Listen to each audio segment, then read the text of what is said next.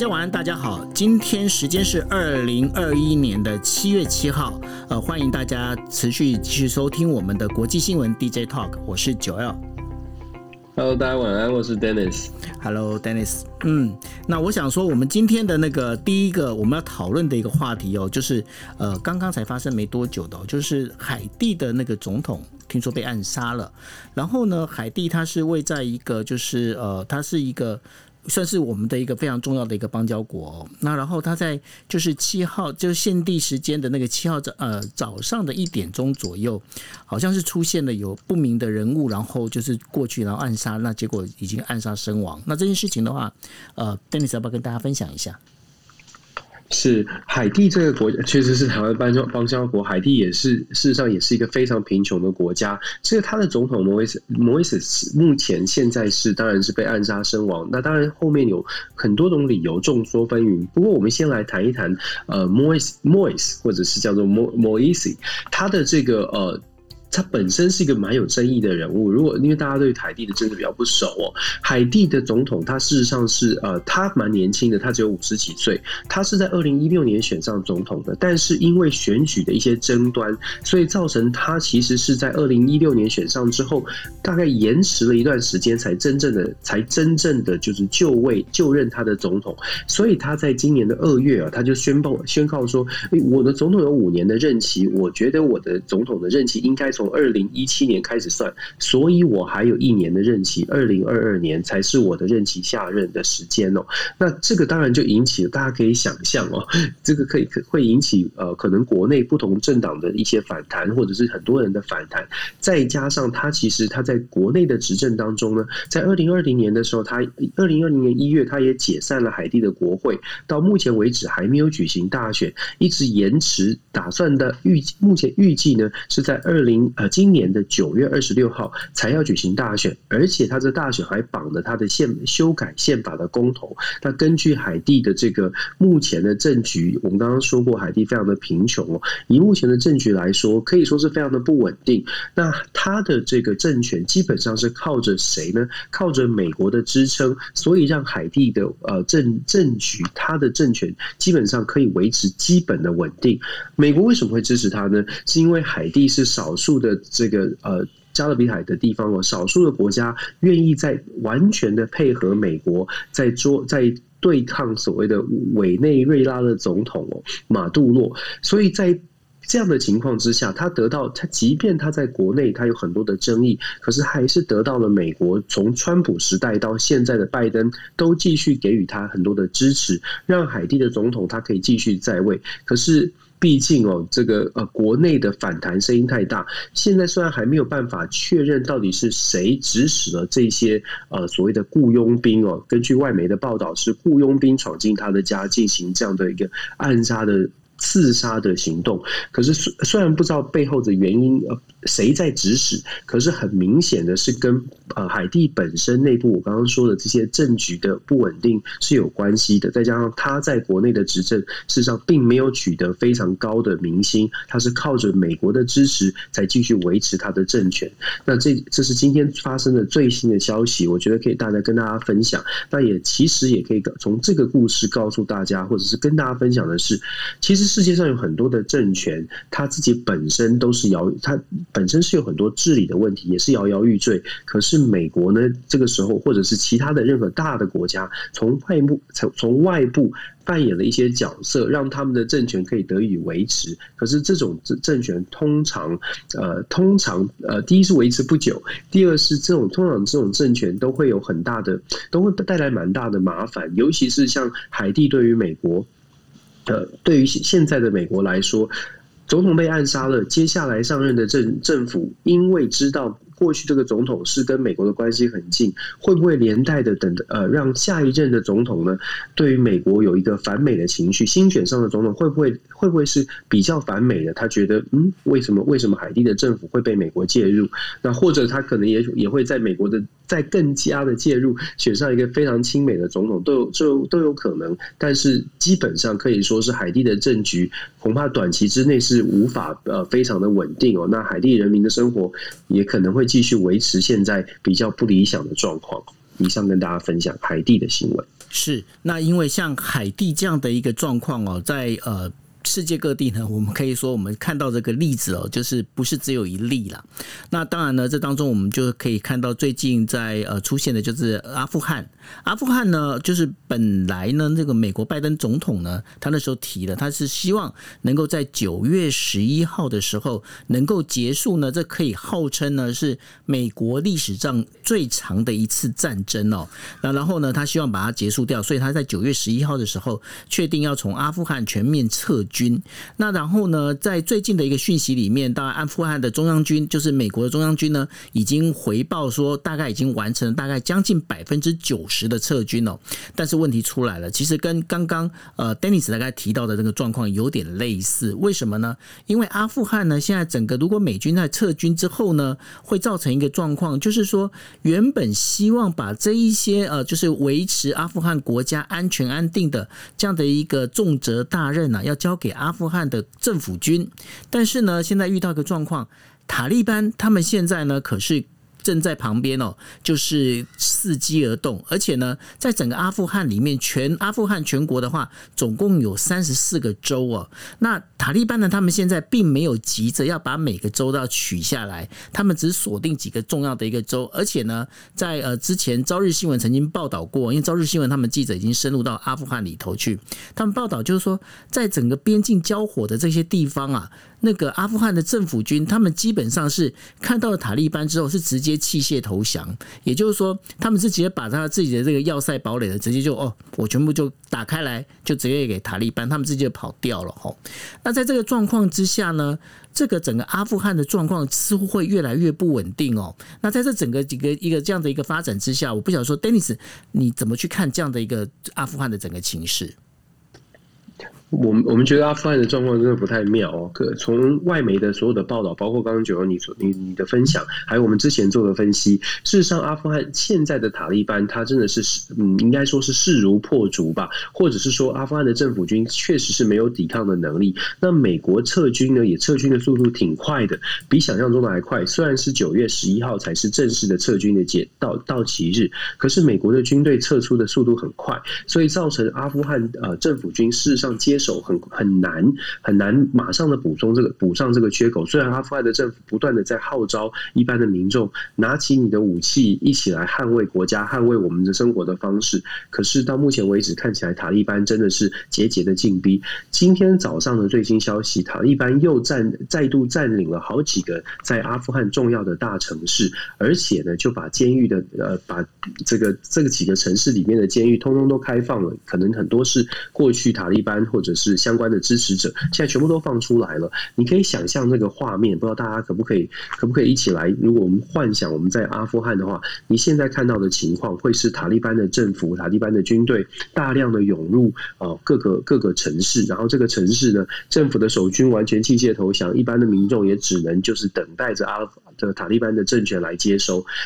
目前的情况，我们说了非常的危急。美国的情报单位本来是预期在九月十一号撤军之后的半年，应该塔阿富汗的政府军会没有办法守得住，会整个呃六个月之内会会。呃，被塔利班夺下，完全完全的控制阿富汗。现在已经把这个时程缩到缩短成三个月，所以你可以想象，现在的阿富汗基本上很难去，嗯，很难维持他们原来的有的样子啊。美国撤退的也确实是非常快。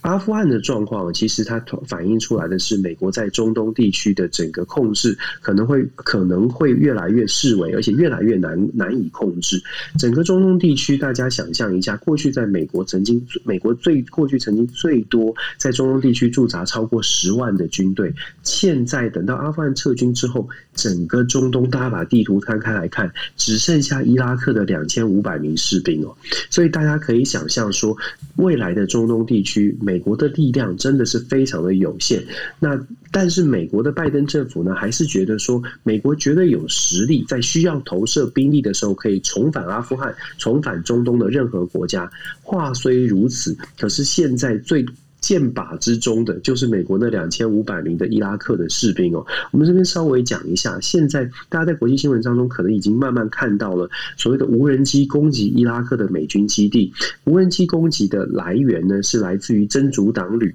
真主党旅是民兵集团，现在住在在伊拉克的一般的民兵。这个民兵背后是伊朗所支持的。伊朗所支持的民兵现在开始对于美国越来攻击越来越越来越猛烈。所谓的猛烈，其实就是无人无人机的轰炸。我们也看到了拜登政府用无人机反轰炸真主党旅，可是这是短期之内，在这一两个月之内就开始频繁的出现，而且未来恐怕，尤其在阿富汗撤军之后，整个中东地区的相关的国家，不论是在阿富汗的塔利班，还是在伊朗的呃伊朗的这个呃反美派的这个新当选的总统，或者是叙利亚、黎巴嫩等等地方哦。反美的情绪高涨下，在伊拉克唯一的这两千五百名的美国军人，可能是非常的危险的，因为他们变成的是众矢之的。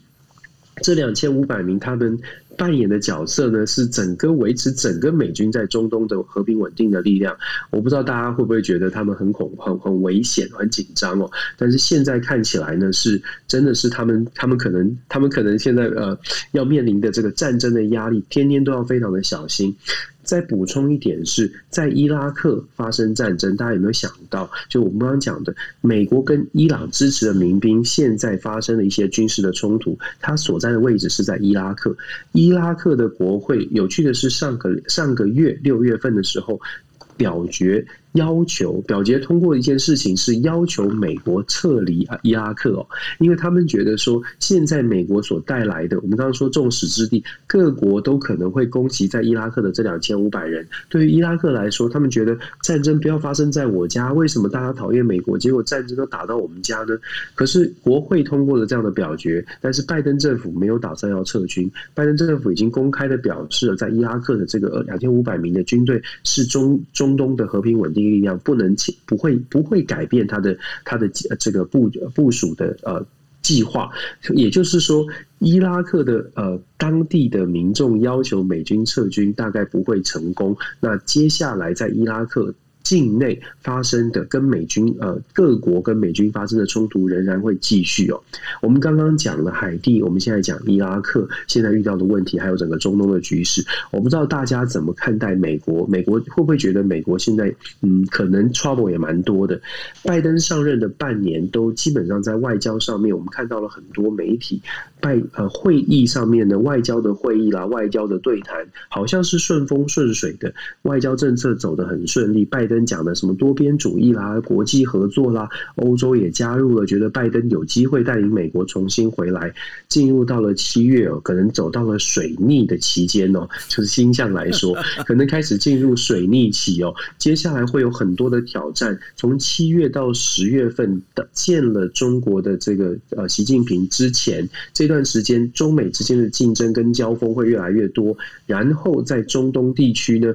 呃，伊朗的核协议没有签签签署确定之前，恐怕在中东地区也会让拜登觉得很头痛哦。所以我刚刚说嘛。拜登可能走完了前面半年的这个顺风顺水，接下来会进入一段比不不短时间的水逆期。那我觉得在台湾呢，我们也可以静静的观察。毕竟美国要耗费在全球部署的这个军事资源，跟台湾可能会可可能可以得到的亚太地区的安全的呃支持，也有一些联动的联动的关系。我们继续看下去。是，那因为呢，这个拜登呢，的确他在从遇到，我觉得 Dennis 说他遇到水逆，我觉得。忽然觉得哎，还蛮有意思的。为什么呢？因为大家如果印象深刻的话，原本呢，拜登他是希望在七月四号的时候能够完成，就是美国的那个疫苗接种，然后能够完成就是集体的一个防御的这样的一个状况。但是呢，他也没有办法去达标哦。那在这没有达标的同时，但是呢，并不妨碍哦，就是欧美呢，他们现在整个一个经济复苏，那整个经济复苏的一个情况之下呢，就造成了对于原油其实有大量。的需求，但是呢，在那个 O 那个 OPEC OPEC 啊，就是石油输出国，然后再加上俄罗斯的 OPEC Plus 的时候呢，他们本来要讨论好的这个原油供给的这相关的一些细节哦，结果呢，这个呃等于说是没有一个结论哦，那就解散了。那没有没有结论之，然后散会之后呢，就会造成了这整个原油价格呢持续往上飙涨哦。那包括呃布兰特原油的话，它现在已经就是呃曾经冲破到就是呃二零一八年过来的一个最高的一个高峰哦，在七十七点八四美元左右哦。然后美国的那个指标油数呢，也就是 WTI 呢，它的原油期货呢也冲到了七十六点九八美元哦。这是呃就是从那个二零一四年以来的一个新高哦。在这整个相关的一个状况之下呢。变成就是说，俄罗斯跟 OPEC 他们之间在讨论的这个有关呃原油的这个整个开采跟供给的问题里头，忽然就发现一件事情哦，就是美国的那个壳牌石油啊，他们过去本来呢是有在做一些投资跟开发，但是呢，在这一段时间里面，美国在这一次的整个跟 OPEC 之间的一个会议跟这整个原油的这关系里面，发现 OPEC 那个美国它的好像没有它的一个位置出现了。然后呢，这当中其实也跟拜登的整个一个能源政策也有一些相关的一个呃关系，那这部分的话，请 Dennis 来跟大家说一下。是，其实拜登上任以来，大家如果看新闻有持续发落新闻的话，大概就会知道说，哦，拜登在讲讲强强调所谓的绿能，强调所谓的这个呃干净能源。所以当时在拜登上任的时候，很多的能源公司，就是传统的石化业、传统的石油公司公司，他们的股价都是稍微的受到影响，而且都觉得说，哎，可能未来必须要做一个产业的转型哦。所以拜登对基本上对于传统的石油公司，尤其拜登还限制了。所谓的这个呃油页岩的开采的方式，开开采的计很多的开采计划，然后也阻止了这个加拿大的油管到到德州的油管的建设。所以当时呢，对于呃传统的石油业来说，是有一个呃未来的利空消息蛮多的。但是后来我们发现呢。拜登推动的绿能产业，即便是绿能产业，即便是拜登说要增加所谓的呃全球呃全美国增加很多的充电站，大家可以想象一个很简单的逻辑，这样举例哦，你要盖充电站，你要用什么样的机具？现在有的机具是不是全部都是用电池？还是现在有的机具机具啦，什么推土机、增高堆高机等等的机具，是不是还是用石油、柴油，或者是现在传统的能源？如果是的话，代表的是拜登所谓。为的基础建设，即便是要推动绿能，它可能在短期的五到十年之内，还是有大量的能源需求，传统能源的需求。这个让美国的很多的石油公司，有一些公司就会开始积极的做转型。譬如说，全球大家知名的所谓的 BP，这英国英国石油公司，BP 公司，他们就在整体的。公司的这个发展方针上面讲的非常清楚，他们要开始进行更多再生能源、生殖能呃生殖燃料的这些测试，并且要多大规模的转型。可是像 Exxon Mobil 啦，或者是像那种这种稍微传统一点的公司，他们在于整个公司的转型上面就有很多的考量，甚至他们觉得我们过去投资了这么多在开采石油、在储存石油的设备。的成本投资这么多，我们要不要这么快的做转型？所以在传在石油公司、石油业里面，他们就有不同的呃未来公司的发展的规划。那最后今天讲到了 Shell 石油公司也是如此哦。那我们在讲的是短期之内，拜登会对于石能源产业本来预期有影响，可是现在看起来哦。因为 COVID 的关系，过去可能也受到重创，可是现在 COVID 已经慢慢恢复了，整个市场又发现又发发现，整个市场是非常蓬勃的，油价回来了，再加上我刚刚说到一个重点，即便是拜登要推动相关的绿能产业，现在有的机器设备仍然是用传统能源的情况之下，整个油整个石油产业。对于这个未来的前景呢，又非大量的看好，整个市场有需求又变多的情况之下，油价就创下了新高。只不过这个油价创新高会不能够维持多久，是短期的利呃短期的利多，现在看起来是。短期来说，油价可以维持，可能会因为需求的增加，可能会需因为 COVID 的疫情稍微平缓，经济复苏之后，呃，所看到我们可以可以看到一段时间的高价，但是长期来说，这些石油公司，甚至包括 Shell，都在美国的媒体还有分析师的眼中，觉得如果说这些公司没有做好自己的规划，没有做好自己的转型，包括了现在 OECD 国家可能很激动的觉得油价很高，所以大家在争争竞争，有一些政治的角力、利益的利益的交交错、利益的这个争竞争哦。但是很多的分析师指出说，如果这些呃产业或者是 OECD 国家没有认知到这个油价的高涨可能是短期的有一个高原期，接下来的崩跌也许是他们没有预期到的。当然这是一方的说法了。有一些石油公司觉得这个厂这个永远人类永远都会继续需需要石油，当然意见不同。但是我觉得短期呃现在看起来呢，油价的高涨。对于石油公司，每一家石油公司来说，它都是一个必须要去思考未来到底是往哪一个方向发展的一个关键期。那我们现一般的民众啊，现在看到的油价的高上涨呢，主要是因为 COVID 现在真的在欧美国家慢慢的恢复正常。那有这不能说是报复性消费，但是这是基本上这。反映出来是生活真的回归正常，那油价在短期之内应该会维持一个高点，那大概是呃这样从这样来看油价。嗯，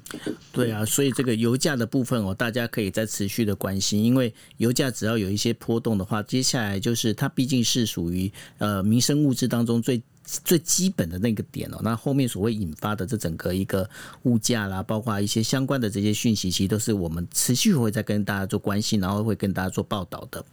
好，那谈到了这个 OPEC 之后呢，那我们今天我们把那个镜头拉回来到美国。那美国呢，因为美国的民主党纽约市长候选人经过了那个几番的整个就是计票之后啊，原本是属于布林呃布鲁克林区的那个区长亚当斯呢，他就是已经等于说赢过了原本呢之前的那个纽约市的清洁局长呃。贾西亚哦，然后呢，现在已经是宣布，就是他是当选了，就是民呃民主党的那个纽约市长的这样的一个候选人。那当然，在的整个纽约的一个选举里头的话，如果民主党的那个推出的那个市长候选人，基本上呢就可以算是已经当选的那个纽约市长。那在这里头的话，因为这是纽约市选出来的第二任呃黑人市长，而且呢，他本身对于在警方的这样的一个警察的这这整个福利制度上面，他有多有琢磨。那对这一点的话，我不晓得说有没有一些细节可以跟大家来做分享的，Dennis。是民主党的这个初选为什么重要？大家一般来说，我们不会特别注重初选，但是民主党的初选在纽约州纽约市的市长选举当中，它的重要性在于过了民主党初选，初选基本上就代表说，今年十一月的选举已经是囊中之物了。我们要先说，呃，美纽约市哦，虽然它是全球最大的城市，八百五十万的人口，可是。纽约市民对于政治其实挺冷感的，应该是说美国的大部分的呃地方选举，即便它是纽约市，它也是属于地方的选举。美国大部分的地方选举投票率都是非常低的。以纽约市来说，近几年的投票率，近几年的选举，虽然我们在看纽约市长好像是媒体的焦点哦，什么白斯伯啦、彭彭博啦，然后这个这个呃，还有之前的朱利安尼，都在媒体上面有很多的曝光机会。可是各位知道，他们的他们获选在八百五十万人的纽约市，他们选上市长都只拿到了七八十万票，也就是只有十分之一。整个纽约市的这个。真的是市呃市长选举的投票率大概都只在百分之十五到百分之二十之间，也就是说，就像我说的，没有太多人呢。在美国的问最大的问题之一就是没有太多人关注这些地方的选举，即便他是纽约市的市长。从这个角度，我们再来延伸，我们来看纽民主党的初选。我们刚刚说民主党初选选上了大选，大概就结结结束了。先我们先在说民主党初选之前，我先说共和党这边也选出了一个候选人，但是基。本上大家听一听名字，可能忘记就算了，因为他可能非常不重要。这个这个人叫做 Curtis Sliwa，Curtis Sliwa，Curtis Sliwa，史史里华，是我不知道怎么中文怎么翻译哦。但是为什么我特别讲他呢？是因为从他的当选，就是他是共代表共和党要竞选纽约市的市长。过去共和党最近一次的共和党的纽约市市长呢，就是朱利安尼。我不知道大家对于朱利安尼有多少的印象？他就是川普身边那个拼命呐喊要继续为川普这个呃证明川普才是真的候选当上总统的那个律师哦。他是过去的朱呃朱利安尼是上一次的纽约州纽约市的共和党的市长。这一次同样的，这个 Curtis Sliwa 是一个共和党非常极右派，然后也是非常坚，就是等于是说，呃，有点极端的一个一个一个呃候选人。他是他的背景呢，是他开在纽约之所以有一点点名气，是因为他组织了一个叫做。Gardens Angel or Angel，就说是一个呃民间的护卫队，就是对于各地的治安啦，就是自己组的一个保全保全公司一样的一个护卫队。遇到什么样的这个治安问题，这些护卫队可能就会跳出来伸出援手。大家可能会觉得这样好像很正义啊，好像是超人特工队一样，遇到坏人就跑跑出来保护大家。其实不是哦，他这个护卫队有很多的争议，甚至有人认为他们是黑帮的组织，因为他们事实上会透过媒体去渲染他们，譬如说扶老太太过马路啦，当然我是夸张一点，但是基本上就是透过媒体，他们会渲染他们做了哪些事情，那也被媒体呢报。公开的爆料报就是报道过有一些事情他们是演出来的，包括了他们在捷运上面抓了抢匪、抓了坏人这些影片，他们自己做的都不是事实哦。所以其实我说这样的情况，他是这样的一个一个组织的领领导人，然后还被共和党推出来当候选人，你可以想象共和党他们是在纽约市他们是多么的极端的一个小的同温层。这也是为什么民主党的初选基本上选完之后，大概就是纽约市长了。我们回到纽约市长，民主党的这个目前的领先者，我们为什么说不说当选人？虽然大家说是当选了，可是因为还有大概数千票，呃，好几千，甚至甚至将近一万票左右的票还没有完全的结束。按照规定呢，现在落后的第二名、第三名还有机会可以上诉，还有还有机会可以。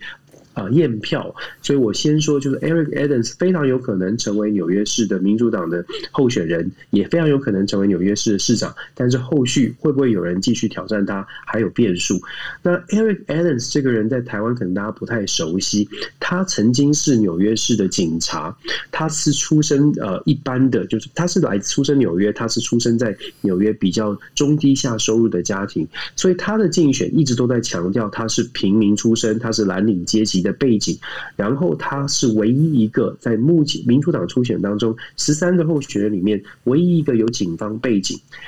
刚好在这个民主党初选的最后一两个月。纽约市出现了非常多的枪击案件，以及所谓的暴力犯罪案件。那当然也有种族暴力，大家在电电视电视画面当中可能看过所谓的亚裔被打啦这些族群的问题哦。在纽约这些犯罪的事件呢，在最后这一两个月，最近这一两个月是层出不穷，让所有的纽约市民稍微会关注公共事务，也是那也是会去投票的这些人，特别关注到犯罪案件，而忽而把其。他的问题放到后面，我们大家可能有有印象，我们分享过杨安泽是纽约市长的这个呃，在电视新闻上可能看到纽约杨安泽也在初呃也在参选这次的纽约市的呃民主党的初选。一开始杨安泽是声势非常的强哦，因为他主打的社会福利跟主打的这个经济政策要带动纽约的观光，在没有太多犯罪案件的时候，当时的纽约市民是非常兴奋的，觉得有杨安泽来，有个全国知名度的这个候选人，呃，民主党的候选人。选人来到纽约，想必可以带动美纽约的经济，让很多纽约需要复苏的地方可以重新振作。可是我刚刚说了，最后这几个月，纽约的犯罪率，然后再加上根深蒂固的一些族群的这族群的分歧，让 Eric Adams 呃急起直追，甚至到最后是大幅的翻盘，把犯罪率当成主打主轴，再加上所谓的非裔美国人过去长期。投票被打压的这个议题也被他拿出来使用，让所最后的选情进呃大翻转。那现在呢，看起来 Eric Adams 现在已经是领先，而且非常有可能就变成民主党的候选人。我们应该可以预期，今年十一月的时候。这个 Eric Adams 就会成为纽约市的市长。那纽约市的市长这个位置，为什么大家想做？媒体的焦点是最重要的关键。那如果说纽约市长做得好的话，事实上他很有可能可以再上层楼。虽然近几年的纽约市长都没有再往上面爬，但是纽约市长确实他是一个大家关注的，关注的位置。那，就看 Eric Adams 是不是真的如他所说的，警察的背景可以把纽约市的犯罪率降低哦。如果朋友们有去过纽约，就题外话。但如果朋友们有去过纽约，试着看一看纽约的市容，看看纽约市。如果说大家呃。晚上天黑之后在纽约市呃走动，不知道大家会不会有觉得很可怕的感觉？尤其是搭乘纽约地铁，呃，大家是不是觉得毛毛的？呃，我觉得纽约市确实有很多很多需要改变的地方。那我们期待这个警察出身的纽约市长真的可以如他所说，把治安稍微的改变一下，让大家如果去纽约玩，可以稍微的更安心一点。是蛮期待的哈，蛮期待。如果说是他真的是可以就这部分来做一些改进的话，那也许纽约会变得更可爱。好，那呃，我们就把这个镜头呢，我们拉到日本。那在跟日本谈，呃，跟大家谈日本的这样的一个新闻之前呢，我想先跟大家介绍一个指数哦。什么指数呢？叫做日经新冠恢复指数。那这是由呃日本经济新闻呢，他们找了就是相当多的专家哈，把他们整个意见把它综合起来，然后针对全球一百二十个国家跟地区，呃，有三个重点。哪三个重点呢？就是这三个，就是等于说这些一百二十个国家地区里面的。感染抑制的状况，还有疫苗接种的情形，以及呢，就是对于人民行动限制的这样的一个整个一个缓和的一个趋势哈，来做一个评估。那在去年评估的时候，前三名是哪三个国家呢？分别是中国、台湾，还有一个越南哦。这三个这三个国家里面的话，是拿了前三名。但是呢，现在最新的公布指数里头啊，呃，中国它还是拿了第一名哦。中国它拿的指数呢是在七十六点五，那其他的包括呃之前拿的就是第二三名的台湾跟越南呢，现在台湾呢是整个掉到了第八十三名，然后越南的话是掉到的就是一百名哦。那然后呢，这整个就是也就是说当中。他们在这整个指数里面可以看到一个非常有趣的一个现象哦，就是呢，在拿前几名的这几个国家地区里面，不管啊，包括像意大利、澳洲。或者是纽西兰，或者是以色列，或者是新加坡，新加坡都还拿到第十二名哦。他们呢都是等于说提前在接种疫苗的这一些国家哦。那这些国家他们所造成的会是一个怎么样的状况呢？就是呢，他们的经济开始在复苏。那这也相对的使得就是这一些亚洲国家啊，过去在疫苗接种比较缓慢的这些国家呢，他们的名次开始在往后排。那在今天的公布的一个数字里面。韩国呢，他们呃，就是首尔这一边的的话，整个确诊人数单日确诊人数已经破了一千一千人哦。然后在日本的话，日本今天的整个全国的那个确诊人数呢，是已经呃。达到了两千一百九十一人，那这也是在一个月之一个月之呃之间呢，第一次破了两千人哦。那这当中让人家更紧张的是，呃，东京东京都啊，东京都它的一个确诊人数已经冲到了九百二十三人。那所以在这整个一个状况里面呢，使得原本呢，日本他们就因为大家如果大家。应该是都很清楚，就是说七月二十三号呢，日本东京呢准备举办奥运会哦。那举办准备奥运会的时候，其实在过去一直在讨论，就是说奥运到底要不要终止，到底要不要停这件事情。那当然，在日本政府对这件事情呢，他们当然整个一个主张就是奥运一定要办下去。为什么一定要办下去呢？因为如果不办下去，当中有包括经费的问题。然后还有包括合约的相关的一些问题会出现哦，所以他们在坚持办下去的时候，好，那在这个七月已经到了七月这个状况了，那当然要办下去。接下来是到底要不要变成是空场无观众，还是呢要选择就是部分开放观众的这样一个状况哦？那在这整个一个在今天早上的时候，其实日本的内阁呢，就是包括厚生劳动省，他们还是在。就是希望还是能够有观众进去，不要没有观众。但是呢，呃，到了今天下午的时候啊，因为已经发现，就是说确诊人数，呃，东京的确诊人数呢，已经到了九啊九百二十二十多人哦。然后整个日本全国呢，也已经就是呃，已经破了就两千人这样的一个确诊人数。所以呢，目前最新的一个讯息，也就是说，日本的就是东京奥运呢。在东京会场几乎已经可以确定，东京会场呢，它可能就是必须要办，就是无观众，也就是整个是空场的这样的一个等于说一个奥运会。那为什么会这样做的最主要原因呢？原本呢，就是在东京这一边，他们是希望说，呃，日本政府内阁里面，就菅义伟内阁里面是希望说，东京呢能不能就是降一个阶段，回到那个蔓延防止症对策里头。如果是这样子的话，在整个一个整比赛会场里面的话，至少可以保有五千到一万人哦。当然是要看会场的那个大小哦，就是能够保有到五千到一万人的一个观众入席。那现在目前看起来。状况其实不是很明朗，为什么呢？因为呢，在如果说他你保持说 OK，你今天是三千呃五千到一万人这样的一个观众入席，你今天万一在比赛期间你的人数就是确诊人数单日确诊人数再继续往上爬的话，你那时候再宣布整个紧急事态宣言的话，可能对很多事情都会发生影响。所以呢，在整个考量了这个前因后果之后啊，那当然就是日本政府就只好确定就是说好，那如果是这样子。的话，那干脆我就直接发布了，就是东京哦，东京是把那个紧急事态宣言呢延伸到八月二十二号。那另外的话，其他包括呃整个首都圈这一个部分，呃，不管是千叶、神奈川，还有埼玉呢，他们还是用蔓延防止策呃策略呢，直接就延迟到延伸到就八月二十二号哦。好，那如果说大家想说，那你今天你把这个整个延伸到八月二十二号的话，那是不是能够有效的防御呢？那必须要跟大家讲的，就是说，在最新的整个一个做呃电视台哦，日本的电视台去做街访的时候，可以发现一件事情，也就是说，现在目前的整个日本的民众呢，已经出现了所谓的新冠疲劳这件事情哦。什么叫新冠疲劳呢？因为大家被锁在家里面，大家被限制行动，然后呢，今天在这一从去年。二零二零年的一月开始，呃，从四月的时候宣布的，就是第一次的整个一个紧急事态宣言，然后反复的开开关关，开开关关，已经使得呢，哦，就是整个日本民众呢，对这个整个紧急事态宣言这件事情。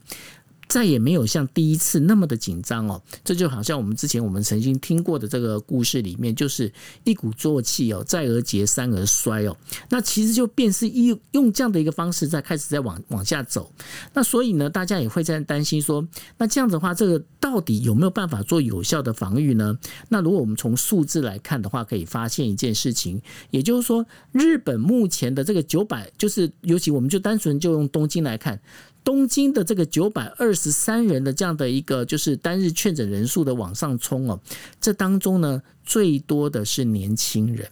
那年年轻人的这当中就会有一个问题，就为什么是年轻人最多呢？因为毕竟现在的老人家呢，他们这个整个一个接种率已经在呃破了，就是百分之六十五到百分之七十左右了哈。那然后这个接种率是拉高拉高的情况之下，但是呢，年轻人目前也很多年轻人还没有完全完全得到就是这个接种哦。那所以呢，这整个一个状况里面，这是第一个。然后年轻人本身的在活动力也是比较强，所以造成了年轻人的这个整个一个确诊人人数的增加是，尤其是在三十到二十岁左右的这样年轻人人数增加。那当然，如果大家能够就是记得，我们之前也跟大家分享过，日本他们现在也进入了所谓的疫苗短缺的一个状态哦。为什么有疫苗短缺呢？因为有一些呃，包括一些地方自治体啊，他们没有拿到疫苗，或者他们疫苗不够。那为什么疫苗不够呢？因为大家如果呃印象深刻的话，应该知道就是说，呃，辉瑞疫苗呢，原本日本签约的是已经签了一亿七千万剂的辉瑞疫苗哦，但是到目前为止，呃，日本日本国内到货的是九千万剂，然后他把这九千万剂呢就分配到就是所有的这个地方自治体那边去，但是呢就发现一件事情，这也是完全可以让台湾来做一个参考的哦，因为他把它分配到这个地方自治体。之后呢，就出现了一个状况，什么状况？有一些地方自治体，他们申请的时候，他们多申请了一些量，然后有些地方自治体呢，他们就老老实实按照造册来申请这个量，那结果呢，这些。老老实实造册这些呃地方知识体，有时候因为在打这个疫苗的时候啊，会发生一些所谓的耗损啊，比方说像前一阵子还曾经发生过一千多一千多剂的那个在神户啊神户市有一千多剂的这样的一个疫苗呢，因为呃，他们的那个就是内部员工啊，不小心踢到冰箱的那个电线啊，然后电线就电线就那个插头就掉了。掉了之后呢，当然这些原本应该冷冻的这个疫苗就作废了。为什么呢？因为这做这个等于说你已经被解冻之后呢，然后没有及时打，那就没有办法用。那在这整个状况里面，就变是日本现在还发现一件事情，就是说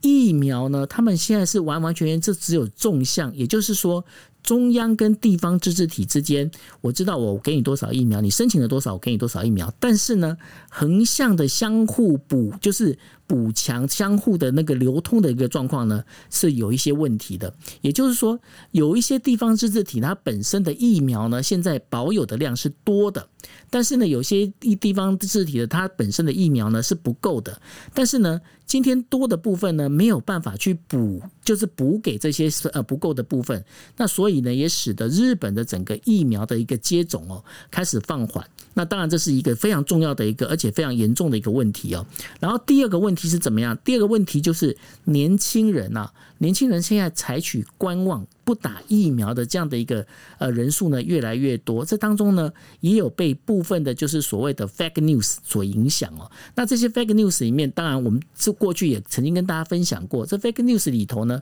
还有包括就是说，比方说打了疫苗会不孕，或者呢就是说你因为年轻呢不用去打疫苗，反正呢不会得重症之类的这些假消息、假讯息呢整个传播出来。那这个当中，我想说要请问 Dennis，就是说在美国似乎好像年轻人。好像也不太想要去打疫苗，然后使得拜登他希望能够达到那个美国全球的全国的那个整个一个集体的这个等于说免疫的状况，一直没办法达成，是有这样的状况吗？